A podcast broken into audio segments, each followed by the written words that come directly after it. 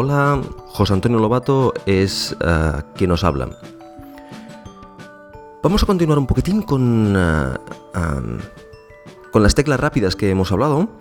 Y ahora ya eh, tenemos un entorno preparado, tenemos, si recordáis, tenemos nuestros dos tabs. En el primer tab tenemos el código dividido en dos zonas, que es la zona de, editor y la zona del, del- del asistente, donde tenemos el punto H. En el segundo tab tenemos el NIP, y ya estamos felices con, nuestro entorno. Bien, ahora nos ponemos a, editar el código. O sea, nos ponemos dentro de la primera tab, la primera pantalla, que es nuestro editor.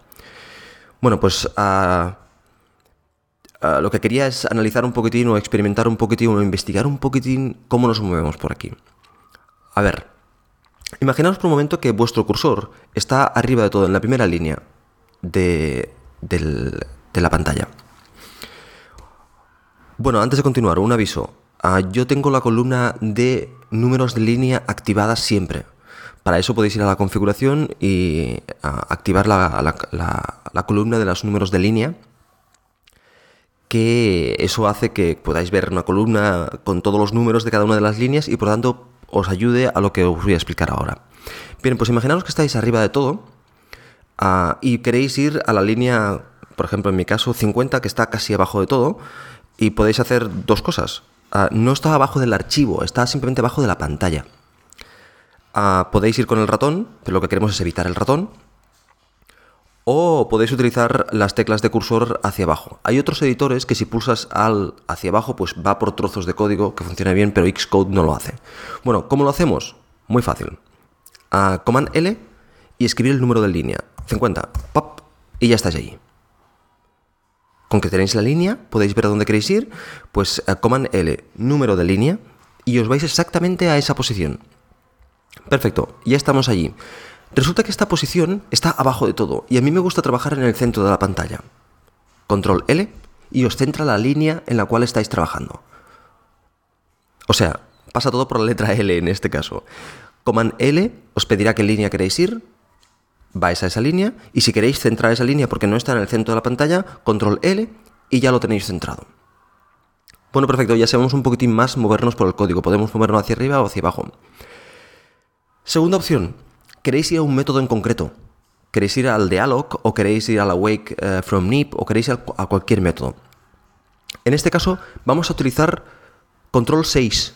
Control 6 os va a sacar un menú contextual en la parte de arriba de la barra donde tenéis todos vuestros ah, métodos, ah, ah, definiciones, protocolos del archivo que tenéis en pantalla. Con lo cual, una vez ha salido este, este- esta pantallita, o podéis utilizar las teclas de cursor para moveros al método, o podéis comenzar a escribir el nombre del método, de alloc, y cuando está seleccionado, return, y el cursor se va al de alloc. Como os he dicho, control 6.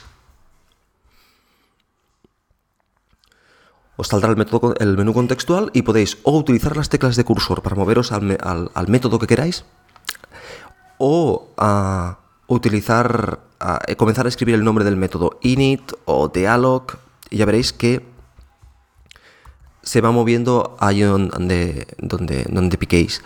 Cuando le dais al return, el cursor se mueve hasta ese método y entonces a partir de ahí pues ya podéis comenzar a, picar. Posiblemente se os quedará arriba de la pantalla o abajo de la pantalla, depende de dónde esté el método. Pues podéis utilizar otra vez control L y lo centráis en medio de la pantalla.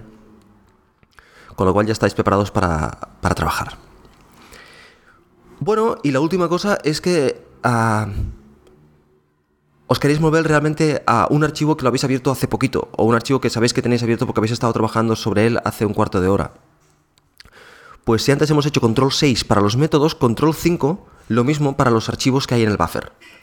Con lo cual tenéis los archivos en el buffer y podéis hacer lo mismo, comenzar a escribir el nombre del archivo o con las teclas de cursor decir quiero ir a este archivo y abrís ese archivo. Se carga el archivo y se carga el counterpart. Como siempre nos movemos por los puntos M y no por los puntos H. Aunque si yo tengo en mi proyecto H que, está, que no tienen asociados .m, porque son archivos básicamente donde defines macros y cosas de estas, pues también lo podéis editar evidentemente. En la parte de la izquierda, en el counterpart, no os aparece nada y ya está. Bueno, repasando los, lo, lo poquito que, que- hemos hablado hoy. Hemos hablado que para... cuando queréis ir a una línea en concreto del, código, pues podéis utilizar uh, Command L y escribir el nombre de la línea. Para eso es interesante tener uh, la columna de, las, de, los números activos. Esto nos sirve Claro está, si, si, sabemos más o menos dónde está lo que queremos ir, o simplemente si lo tenemos en pantalla y queremos movernos, pues a la parte de arriba de la pantalla, a la parte de abajo de la pantalla, o por en medio donde queramos, es una forma muy rápida. Si donde tenemos el cursor está muy arriba muy abajo y nos molesta, nuevamente el que molesta es cuando está abajo. Cuando está arriba realmente no molesta. Pues lo que podéis hacer es control L.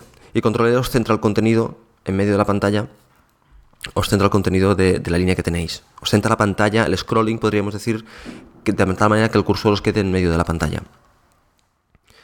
Ah, y finalmente, si queremos ir a un método en concreto, pues podemos utilizar ah, control 6, con lo cual os sale el menú contextual para ir por los métodos, o control 5 si queremos ah, ver los archivos.